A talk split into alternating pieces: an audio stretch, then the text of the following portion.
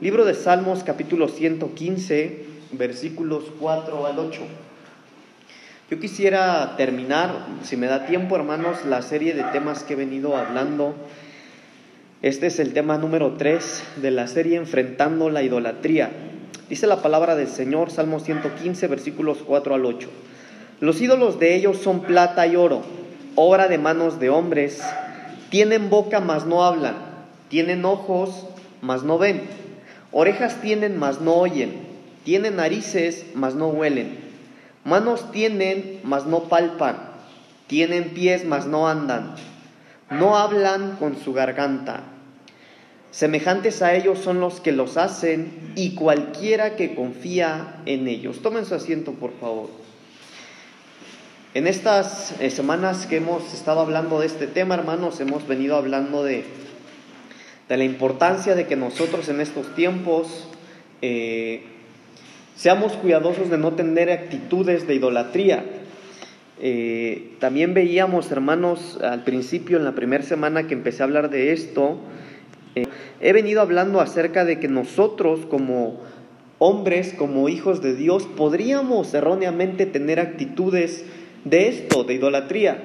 Podríamos tener eh, boca y no hablar, podríamos tener ojos y no ver, orejas y no oír, narices y no oler, y hasta ahí nos quedamos en la última enseñanza de este tema, hermanos. Pero eh, brevemente quiero decirle que nosotros vimos primero que es necesario que usemos nuestra boca para hablar, hermano, de la salvación que el Señor nos dio a nosotros, pero que es para todos los demás también, ¿verdad? Mencionábamos hace un momento las actividades de evangelismo que vamos a tener acá.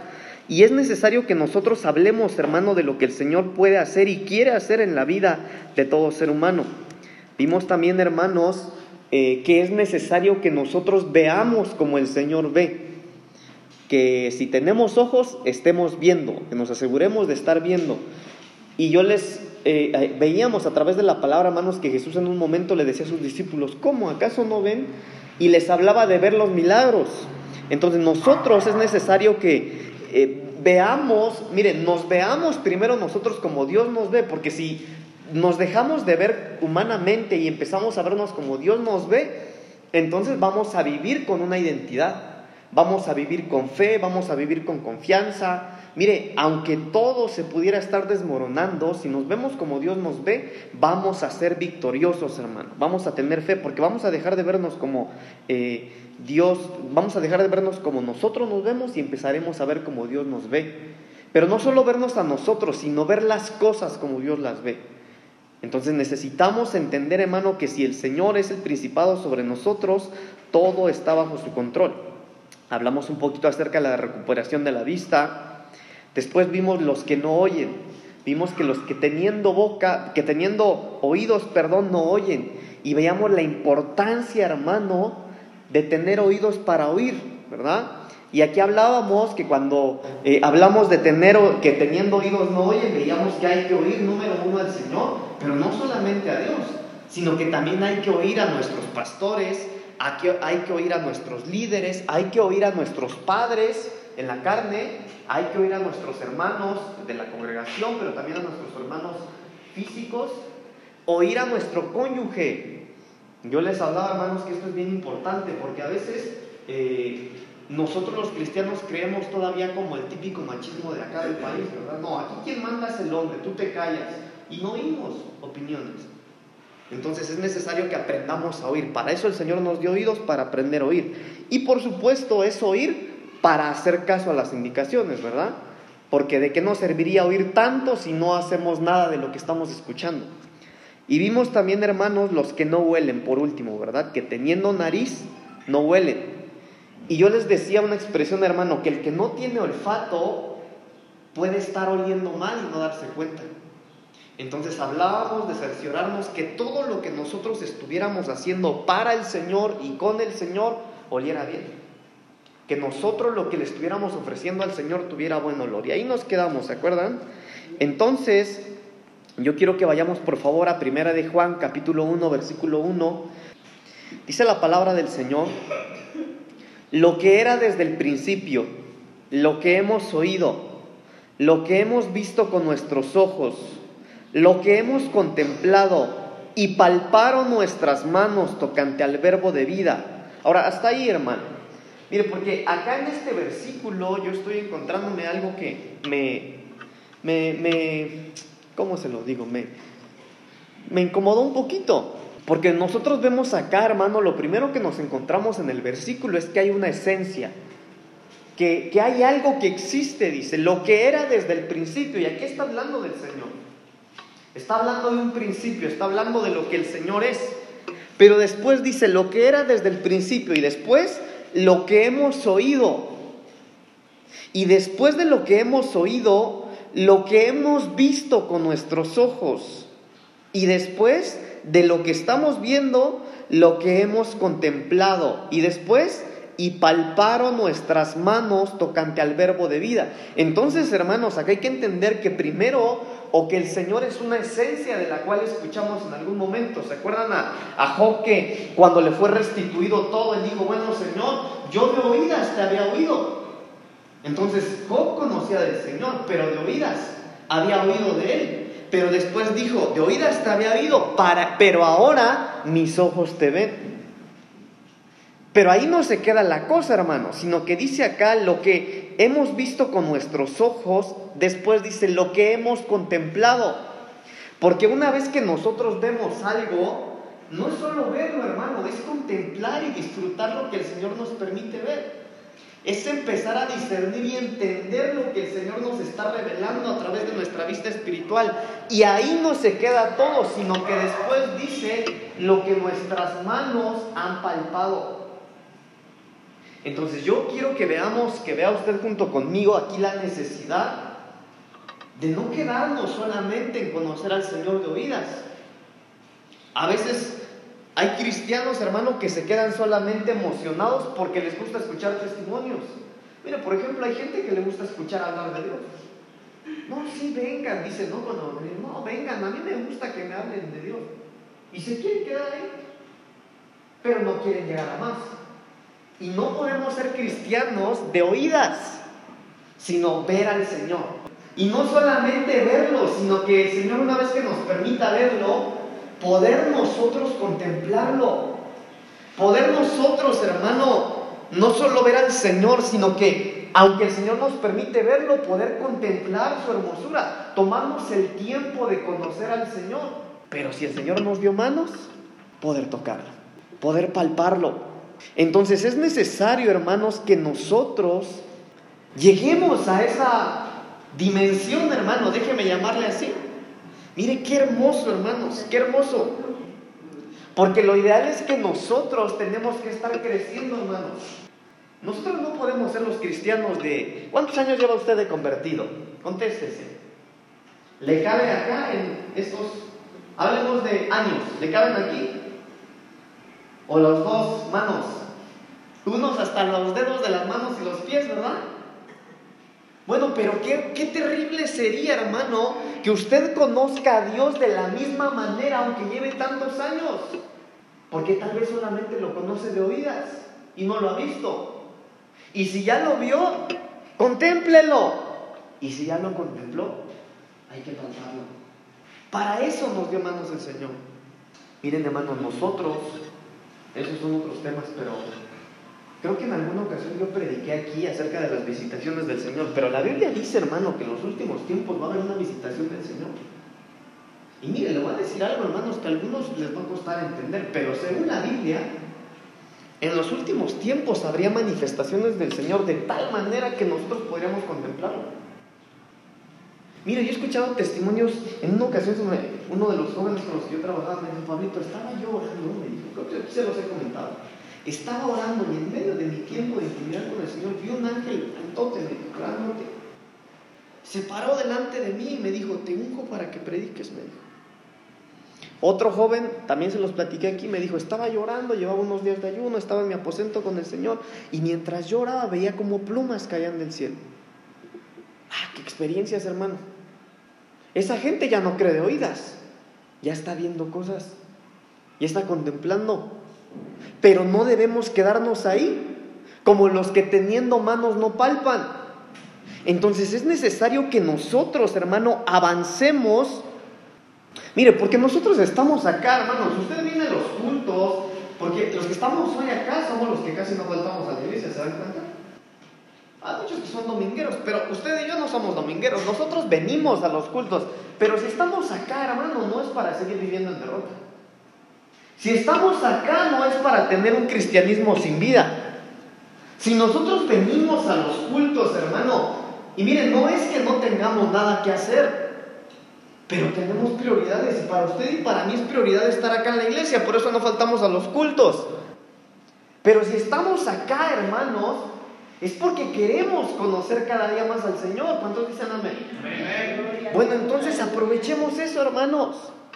Busquemos de tal manera al Señor que nosotros podamos palparlo. Yo a veces a algunos hermanos les digo, hay, hay dimensiones que nosotros no conocemos, hermanos, pero que Dios quiere que conozcamos.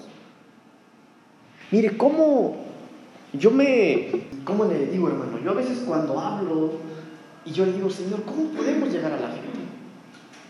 ¿Cómo, Señor? ¿Cómo llegamos a aquellos que están perdidos? Porque, hermanos, es difícil. Ahorita te ven con una Biblia y no te quieren ni escuchar. ¿Verdad? Salimos a evangelizar ahí con el pastor en el megáfono y, y, la gente te ve con una Biblia, con un folleto. Una señora apenas hace unas semanas que yo me dijo, no, ya tengo demasiada basura, me dijo, y me aventé el folleto. Claro. Porque la gente ya está harta de religión. Entonces, cuando el Señor llama a Moisés, Moisés le dice eso, Señor, pero ¿cómo me van a creer? Si yo les digo que tú me enviaste, ¿cómo me van a creer? Y el Señor le dio señales para eso. El Señor le dijo, ah, entonces para que te crean, yo, voy, yo te voy a dar señales. ¿Saben qué son esas señales? Dimensiones que para a nosotros no son ocultas. Yo le dije en algún momento, hermano, mire, el día que la gente se entere que en esta iglesia los enfermos se sanan, escuchen, no va a ser necesario ir a buscarlos. Ellos van a estar tocando la puerta con sus enfermos ahí, porque van a saber que aquí se sana la gente. Pero a veces esas dimensiones para nosotros son desconocidas, porque solo conocemos al Señor de oídas. Entonces nosotros debemos de palpar. Evangelio de Lucas capítulo 24 versículo 39. Lucas 24 39. Entonces, espantados y atemorizados pensaban que veían espíritu. Pero él les dijo, ¿por qué estáis turbados y vienen a vuestro corazón estos pensamientos? Mirad mis manos y mis pies, que yo mismo soy. Palpad y ved porque un espíritu no tiene carne ni huesos como veis que yo tengo. Ahora mire acá, hermano, el Señor Jesús le está diciendo, bueno, ustedes, ¿a quién le hablaba ahí, hermano? Aquellos que, mire, ¿qué discipulado habían recibido ellos de Jesucristo mismo? Y cuando lo ven, un fantasma, dice. Se asustaron. ¿Por qué se asustaron? Porque ellos no conocían dimensiones en las que Jesús ya estaba. Jesús se les manifestó ahí, hermanos, se les apareció en una dimensión que para ellos era desconocida. Y el Señor Jesús viene y le dice, vengan, tóquenme para que crean y vean que soy yo. Ahora, mire, hermano, lo que lo quiero llevar. Nosotros debemos cada día estar aferrando, aferrando. Mire, cada día tenemos que estarnos aferrando a conocer al Señor más aún. Nosotros no tenemos que venir a la iglesia, hermano, por costumbre. No, es que yo tengo la costumbre de ir al martes a la iglesia, ¿verdad? Y a veces, hermano, le decimos a nuestros familiares, no, sabes que los martes yo estoy ocupado porque voy a la iglesia. Y no está mal, está bien, pero ¿cuál es el chiste de no faltar a un culto si usted conoce a Dios de la misma manera que hace mucho tiempo? ¿Cuál es el chiste? No, hermano, nosotros tenemos que estarlo conociendo. Pero ¿cómo lo vamos a conocer? Pasando tiempos con Él. Algunos en su primer amor oraban mucho, crecieron, dejaron de ser niños espirituales, crecieron y dejaron de orar. Ya ni oran. Entonces la idea, hermano, es que nosotros vayamos conociendo al Señor, porque si no es así, las cosas del Señor nos pueden asustar. Miren acá, se unos meses, ¿se acuerdan? Los que a veces nos sentíamos fuertes, ahí se vio, hermano. Unos se pararon y se fueron para allá afuera. Bueno, ¿y tus años de cristiano como para qué? ¿Cómo para qué? A veces, hermano, las dimensiones espirituales nos asustan cuando nosotros no estamos palpando al Señor. Por eso debemos conocerlo más. Conocer a Dios. Ahora escúcheme, hermano. Acá no es conocer tanta Biblia, es conocer al Señor. Saben que la teología ya es hasta una materia de cualquier universidad. Ya hay universidades que no tienen nada que ver con el cristianismo, pero dan la teología como una materia. Y mucha gente cree que si estudia teología conoce a Dios, y eso es una mentira. No, hermano, conocer a Dios va mucho más allá. Y acá el Señor le dice, vengan, tóquenme, pálpenme, para que vean que soy yo. Entonces es necesario que nosotros, hermano, nos adentremos y nos dejemos palpar por el Señor. Mire, nosotros poder tocarlo y que nos toque. Ahora, un toque del Señor, hermano. Mire, un encuentro con Dios nos cambia la vida, hermanos. Un encuentro con Dios nos cambia la vida. No solo le cambia su vida, le cambia su vida, hermano. Pero necesitamos conocer al Señor, acercarnos al Señor. Génesis capítulo 27, versículo 22. Génesis 27, 22. Dice la palabra del Señor. Y se acercó Jacob a su padre Isaac, quien le palpó. Y dijo, la voz es la voz de Jacob, pero las manos, las manos de Esaú. Entonces acá estamos viendo un padre que cuando palpó al hijo, aunque era erróneo, que por palparlo le dieron una bendición. Ahora nosotros, hermano, mire, aquí ya no hablamos de tener manos para palpar, sino de dejarnos tocar por el Señor. Miren, este, yo tengo un tema, siempre les he hablado de este tema y nunca le he dado aquí, si no me equivoco. Pero yo tengo un tema que saqué hace muchos años, hermano, en donde yo hablaba, donde, donde yo hablaba que a veces el ser necio, a veces el ser medio no tan prudente, trae bendición. Y esta es una de esas cosas. Este mentiroso recibió bendiciones. Acá en este tema que yo tengo, yo les hablaba, por ejemplo, de Pedro. Pedro le mochó la oreja, ¿no? Cuando venían a arrestar al Señor Jesús. Y recibió su regañiza, ¿verdad? Pero ¿qué creen? Pedro demostró algo. Pedro demostró en él, ahí, hermano, ser el mejor escudero que Jesús tenía. Tomás, el incrédulo, todo el mundo lo desmal. hasta, ahí está un dicho, ¿no? Como Santo Tomás, hasta no ver, no creer, dice. Mire, yo me imagino a Tomás, hermano, porque también lo regañó el Señor Jesús. A ver, Tomás, ven, mete tus manos aquí. ¿Ya ves? Yo me imagino, hermano, que el Señor Jesús, después que mete sus dedos, casi, casi los apió, ¿verdad? Ahí va a Tomás regañado, pero ojo, yo me imagino a Tomás, hermano, después platicando con los demás. ¡Ja! Me regañaron. Pero solo yo sé lo que se siente meter mis dedos en las entrañas del maestro. Pero ¿qué está haciendo usted para que el Señor lo toque? ¿Qué estamos haciendo, hermano, para que el Señor nos toque? Llamemos su atención, hermanos.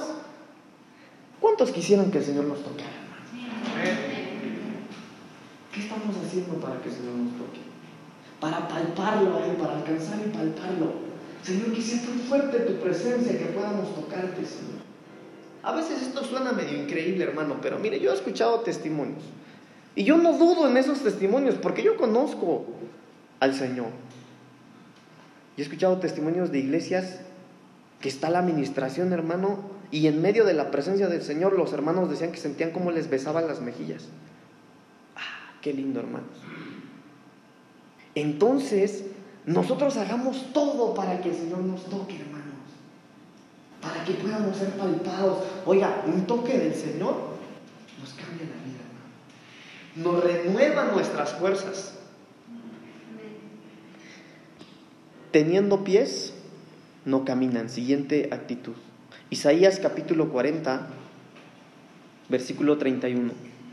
Isaías 40, 31. Los que teniendo pies, no caminan.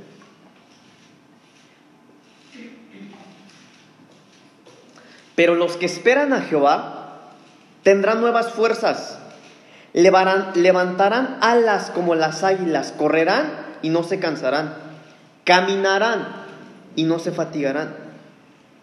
Los que esperan en Jehová tendrán nuevas fuerzas. Ahora, ¿cuántos esperamos al Señor? ¿Seguro? Sí. Sí, porque, mire hermano, yo creo que todos vamos a coincidir en esto, que todos esperamos la venida del Señor. Pero yo les decía, o les mencionaba el otro día, que la espera es peligrosa.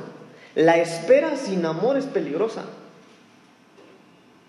Y yo les hablaba, por ejemplo, de Moisés, ¿no? Moisés sube al monte y el pueblo lo esperaba ahí. ¿Pero qué creen? El pueblo se desesperó. Dijeron, no, Moisés ya no va a bajar, hagamos aquí un, un ídolo, hagamos un becerro de oro. La espera sin amor es peligrosa. Entonces nosotros debemos esperar al Señor, pero que esa espera, hermanos, sea en amor. Porque algunos pueden decir, no, yo espero al Señor, pero lo esperan pecando. No se están guardando. Lo que nos predicaba el pastor el domingo, hermano. Dicen que esperan al Señor, pero no se consagran. Dicen que esperan al Señor, pero no se guardan. ¿Como para qué lo esperan, digo yo? Entonces, dice, los que esperan al Señor tendrán nuevas fuerzas. Levantarán alas como las águilas, correrán y no se cansarán. Entonces nuestra espera tiene que ser con amor, hermanos.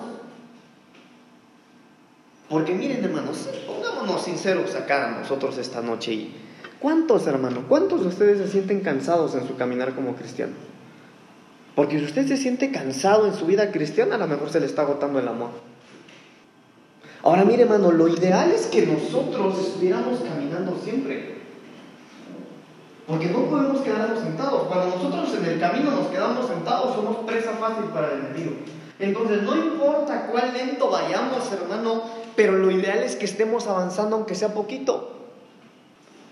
Por eso le decía yo, hermano, no podemos ser los cristianos que fuimos hace un año apenas. No podemos serlo. No es aceptable. No es aceptable que seamos los cristianos de hace medio año. No es aceptable. Por eso mucho, yo enfatizo mucho, por ejemplo, la alabanza, hermano. No podemos alabar como hace 20 años. No podemos. No podemos alabar ni adorar como hace un año, no, eso se tiene que renovar, porque lo ideal es que nosotros nos estamos renovando. No importa cuán lento vayamos, hermanos, avancemos, avancemos, caminemos, no nos quedemos estancados. Y si usted, hermano, se ha estancado, si usted se siente atorado, hermano, mire, hoy corra con el Señor y dígale, Señor, renueva mis fuerzas como las águilas. Yo quiero avanzar, Señor, aunque sea lento, pero avanzar. Porque para eso nos dio pies el Señor. Ahora, en el Salmo 126, versículo 6, en el Salmo 126, versículo 6, está la promesa del Señor, que a pesar de las pruebas, hermano, el Señor nos volverá a andar con regocijo. Mire lo que dice la palabra del Señor. Irá andando y llorando el que lleva la, preciosa semilla. Salmo 126, 6. Irá andando y llorando el que lleva la preciosa semilla, mas volverá a venir con regocijo trayendo sus gavillas. Entonces, hermanos, es verdad que ser cristiano cuesta, ¿verdad? Cuesta, hermanos. Pero vale la pena. Mire qué lindo, hermanos, qué lindo. Yo deseo con todo mi corazón que el Espíritu Santo pronto, hermano, pronto, pronto, déjeme usar esa expresión, que pronto el Espíritu Santo nos eche a perder los cultos aquí. Que nos olvidemos, hermano, del tiempo. Lo que dice el pastor, que nadie se quiera ir. Miren, hermanos, déjenme le cuento otra vez, porque se los conté hace unas semanas. Yo estaba orando, eso fue como hace un mes. Yo estaba orando a solas con el Señor y mientras lloraba yo le agradecía, Señor, gracias por la iglesia, Señor, por todo lo que tú estás haciendo, por lo que yo veo que estás haciendo con todos los hermanos con los que servimos, con los pastores, con los servidores, con todos. Y yo le agradecí al Señor por su presencia. Llegué a ese punto y yo le dije, Señor, gracias por tu presencia, Señor. Porque yo veo que tu presencia va en aumento en la casa. Yo veo la manifestación del Espíritu Santo en la alabanza, en la palabra. Y cuando yo estaba orando, algunos les he contado, creo que se los conté también, yo les decía, hermanos, que mi oración fue interrumpida porque el Señor me decía, mi gloria va en aumento. Mientras más el tiempo pase, mi gloria se va a aumentar. De tal manera que aunque no haya culto, mi gloria va a reposar en ese lugar, Y yo lo creo, hermano. Entonces yo por eso deseo con todo mi corazón. Mire, qué maravilloso ver lo que el pastor vio. Ay, hermanos. Qué lindo. Dámoslo, Señor, dámoslo, Señor, por favor, en el nombre de Jesús. Jeremías capítulo 6, versículo 16. Así dijo Jehová, paraos en los caminos y mirad, y preguntad por las sendas antiguas, cuál sea el buen camino, y andad por él, y hallaréis descanso para vuestra alma. Mas dijeron, no andaremos. Entonces, si tenemos pies hay que caminar, pero hay que ver por dónde caminamos también. Hay que ver por dónde caminamos, hermanos. Miren, hermanos, yo cuando el Señor a mí me llamó al pastorado, yo se los he platicado aquí, he abierto mi corazón y yo les decía, hermanos, una cosa el Señor me dejó claro a mí, guardar los lindeles que pusieron mis padres, eso me dijo el Señor. Y otra de esas cosas fue esta. Pregunta por las sendas antiguas. Mire, el Señor me lo dijo a mí a través de la palabra y vieron algunos hermanos que me dijeron, Pablito, esa palabra me dijeron. Acá hay al menos dos hermanas que me dijeron esta palabra cuando, después que me ministraron el pastorado mis papás. Y el Señor me lo había dicho ya. Entonces, por eso fue que yo volteé a ver, hermano, cómo empezó la iglesia. ¿Y qué creen? Cada día nos vamos pareciendo a la iglesia primitiva. Qué hermoso. Y pronto, hermanos, pronto, pronto el Espíritu Santo va a venir sobre nosotros a hacer un Pentecostés en este lugar. Los que no emiten sonido alguno con sus gargantas. Perdónenme que vaya rápido, hermanos, pero quiero terminar el tema. Los que no emiten sonido alguno con sus gargantas. Vamos por favor al libro de Job, capítulo 24, versículos 6 al 12. Job 24 del 6 al 12. Dice la palabra del Señor. Bueno, si alguien lo tiene, lo lee por favor. ¿Puedo dar lectura de esta versión? Sí. Dice, tienen que rebuscar en los campos que no son suyos y recoger uvas en la, en la viña del perverso. Pasan las noches en ropa desnudos, descubiertos en el frío, mojados de la lluvia de las montañas y abrazando la roca por falta de cobijo. Hay aquellos que arrancan huérfanos del techo y los que toman la ropa del pobre como prenda. Así, así que deambulan desnudos, sin ropa.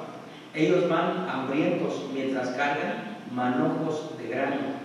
Entre las hileras de olivos de estos hombres, ellos hacen aceite, pisoteando su prensa de vino, sufren de sed. Hombres están viviendo en la ciudad, los, eh, los mortalmente heridos gritan por ayuda. Aún Elohim no encuentra nada fuera del lugar. Ahora miren hermanos lo interesante porque cuando yo llegué a esta última condición de los ídolos, me encontré que teniendo garganta no emiten sonido. Pero mire, ya vimos la condición de que teniendo boca no hablan, ¿verdad? Pero aquí habla de la garganta. Aquí es antes de, de, que la voz salga por la boca, si no es en la garganta. Y la Biblia dice en Reina Valera que no, no sale el sonido de la garganta. Entonces cuando yo me puse a estudiar esto, hermano, encontré este versículo. Porque acá en este versículo se está describiendo a alguien que está trabajando, que es activo, pero que está sufriendo. Es a uno que está desnudo, es a uno que no tiene casa, es a uno que está produciendo aceite, pero que está sediento.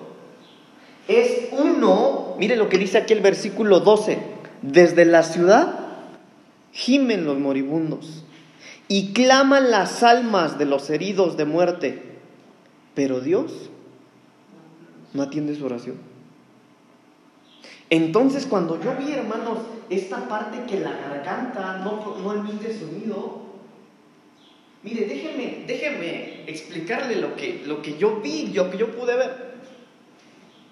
¿En qué momento, hermano, nosotros no podemos pronunciar nada ya que está en la garganta. ¿Les ha pasado? Que a veces no hay ni palabras porque nuestra garganta se ha, se ha hecho un nudo. Alguna situación tan tremenda, tan difícil, tan angustiante, algo que no me esperaba, algo que no planifiqué, que no planeé, que no hice nada para merecerlo tal vez, y ni siquiera un agradecimiento, ni una oración sale porque nuestra garganta está hecho un nudo. Entonces, hermano, aquí yo entendí que aquellos que su garganta no emite nada, hermanos, son aquellos que tienen el corazón deshecho. Son aquellos que están pasando por adversidades. Son aquellos, hermano, que algo les ocurrió de tal manera que no tienen ni una palabra para mencionar porque su garganta no puede emitir sonido alguno. En esta semana yo me di cuenta de algo, hermanos. Que varios de la congregación, y estoy hablando de esta congregación, están pasando por momentos difíciles. Y cuando hablo de momentos difíciles, hermano, acá no estoy hablando de, sus finanzas o... No, no, sino que estoy hablando de que en esta semana, mire, y algunos no me han contado nada, pero no sé, que en esta semana, hermanos, ¿cómo han estado llorando? Sienten, se sienten presionados, se sienten angustiados, se sienten en depresión, porque tienen un nudo en la garganta. Y nosotros, hermano, no podemos tener esa condición tampoco. Pastor, ¿y cómo le hago entonces? Porque ya vimos que esta es una condición de los ídolos también, y nosotros no podemos tener esa condición. La promesa del Señor, hermano. Hace un mes o poquito más de un mes yo les hablaba, ¿verdad? Hablábamos una vez más de las tantas veces que hemos hablado, que el Señor dice que se llevará a su novia al desierto para enamorarla ahí. Entonces la promesa del Señor es que aunque estemos en el desierto, hermano, ¿cómo es el clima en el desierto? Ah, es un clima duro. Un clima donde no se produce nada. En la noche un frío terrible y en el día un sol terrible también. Pero la promesa del Señor es que Él va a estar ahí con nosotros. Pero a veces, hermano, en nuestra garganta no emite algún sonido porque por dentro podría ser que estamos deshechos. Tal vez usted viene a la iglesia, hermano, porque su espíritu y su alma quieren estar aquí, pero a lo mejor su cuerpo no. Está cansado, está enfermo. O tal vez su cuerpo quiere, pero su alma no quería estar acá porque estás mal. Tal vez discutió con su esposo, con su novio, su novia. Tal vez con sus hijos. Tal vez la situación por la que tanto había estado orando, en lugar de mejorar, se empeoró.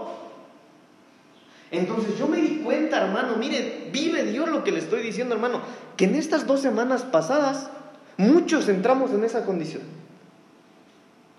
Y aunque venimos a los cultos, hermano, a veces, mire, es más un pujido de clamor que realmente una alabanza, porque nuestra garganta no puede emitir sonido alguno por el nudo que tenemos acá. Pero el Señor conoce esa condición también. Salmo 149, del 1 al 6. Salmos 149 del 1 al 6. Cantad a Jehová cántico nuevo. Su alabanza sea en la congregación de los santos. Alegres Israel en su hacedor. Los hijos de Sión se gocen en su rey. Alaben su nombre con danza, con pandero y arpa él canten. Porque Jehová tiene contentamiento en su pueblo hermoseará a los humildes con la salvación. Regocíjense los santos por su gloria y canten aún sobre sus camas. Exalten a Dios con sus gargantas y espadas de dos filos en sus manos. Entonces, hermanos, según la palabra del Señor acá dice lo siguiente, para ti que tu garganta no puede emitir sonido alguno. Alaben al Señor. Y dice, aún desde sus camas, es que está tirado, Si es que no tienes ganas ni de levantarte, o si estás enfermo, si estás ahí tirado, no estás avanzando, no estás caminando, alaben al Señor aún desde sus camas. Esa es la indicación de la palabra. Y exalten a Dios con sus gargantas. Mire, hermano, por eso yo le digo, nosotros, hermano, oiga, si ser cristiano es de valientes. Esto es de valientes, hermano. Al Señor, el amor, hermano, hay que demostrárselo más cuando no hay ganas de demostrarle el amor al Señor. Pero mire lo que dice acá, exalten a Dios con sus gargantas y espadas de dos filos en sus manos. Entonces, hermano, el Señor abre nuestras gargantas para que nosotros podamos cortar cualquier maldición. Miren, hermanos, en esos momentos cuando cuando saber lo que sabemos no sirve para nada. En esos momentos cuando nuestros años de cristiano, cuando nuestra trayectoria ministerial incluso no sirve para nada, hermano, usemos nuestras gargantas. Cuando hablábamos, hermano, de las expresiones de la alabanza, veíamos que mientras nosotros cantamos las cadenas se rompen, las murallas caen. Entonces usamos nuestras gargantas. Entonces, si su garganta no puede emitir sonido alguno, alémonos a nosotros mismos. El rey David en alguna ocasión se sentía tan mal que se tuvo que dar indicaciones y dijo, alma mía, alaba Jehová. ¿Por qué, hermanos? Porque es necesario que nosotros alabemos al Señor con todo nuestro corazón, con todos nuestros labios, con nuestra garganta. Miren hermanos que una de las cosas que a nosotros nos va a dar libertad, hermano, es cantarle al Señor con todo nuestro corazón, con todas nuestras fuerzas. Que de verdad, hermano, salgamos con la garganta lastimada de este lugar por cantarle al Señor. Mi papá lo mencionaba hace ratito, la hermana Fausta, bueno, falleció lamentablemente, pero miren qué recuerdos dejó. Y eso que mi papá platicó es verdad. Ah, la hermana Fausta venía, hermano, le tenían que bajar el micrófono porque si no tronaba las bocinas. Claro, porque sabía, hermano, a quién le estaba cantando. Hermano, si nosotros no le cantamos a un ídolo, le estamos cantando a Dios. Por eso tenemos que cantar con todo, hermanos. Usar nuestras gargantas. Para que se deshaga el nudo que traemos aquí. Si usted va a cantar con lágrimas por lo que está ocurriendo, con lágrimas, pero cante. Pero cante, hermano. Si no, que venimos? Cuando peor nos sentimos, hermano, es cuando más tendríamos que alabar. Pero no tengo ganas, pues sin ganas, pero hágalo.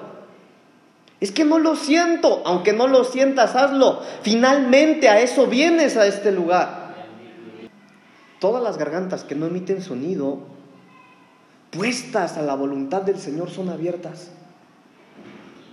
Para romper, hermano, las cadenas que nos pudieran tener atados. Por eso acá la palabra del Señor dice, exalten a Dios con sus gargantas y espadas de dos filos en sus manos. Mire, yo le pedí a los hermanos de la alabanza que se aprendan dos cantos. No sé cómo se llama el título, pero los dos cantos que yo les pedí, hermano, mire, esos cantos son para hacer guerra espiritual. Porque cuando nosotros estemos cantando eso, hermano, mire, van a ver qué es lo que va a estar ocurriendo en este lugar. Pero ¿de qué va a servir esos cantos si usted va a venir acá y los va a cantar así como que... Mm, mm, no, no. ¿Por qué ponemos la letra en esas pantallas para que cantemos? Algunos no se saben los cantos, pero ni siquiera son capaces de aplaudir bien. ¿A qué viene entonces? Hermano, en el momento que nosotros, aún nuestras gargantas estén cerradas, en el momento que nos decidamos a alabar y glorificar al Señor, hermano, las cadenas van a ser rotas, las cárceles van a ser abiertas. Mire, había mucho más, hay mucho más que pudiera hablar acerca de este tema, pero vamos a dejarlo ahí. Asegúrese, por favor, hermano, se lo pido como su pastor. Asegúrese que esta serie de la que hablé, hermano, mire, puede escucharla en las plataformas, pero escúchela para ponerla en práctica. No permita en usted que en usted no haya espacio para tener una actitud de idolatría. Y si su garganta no puede emitir sonido hoy, le vamos a pedir al Señor que la abra.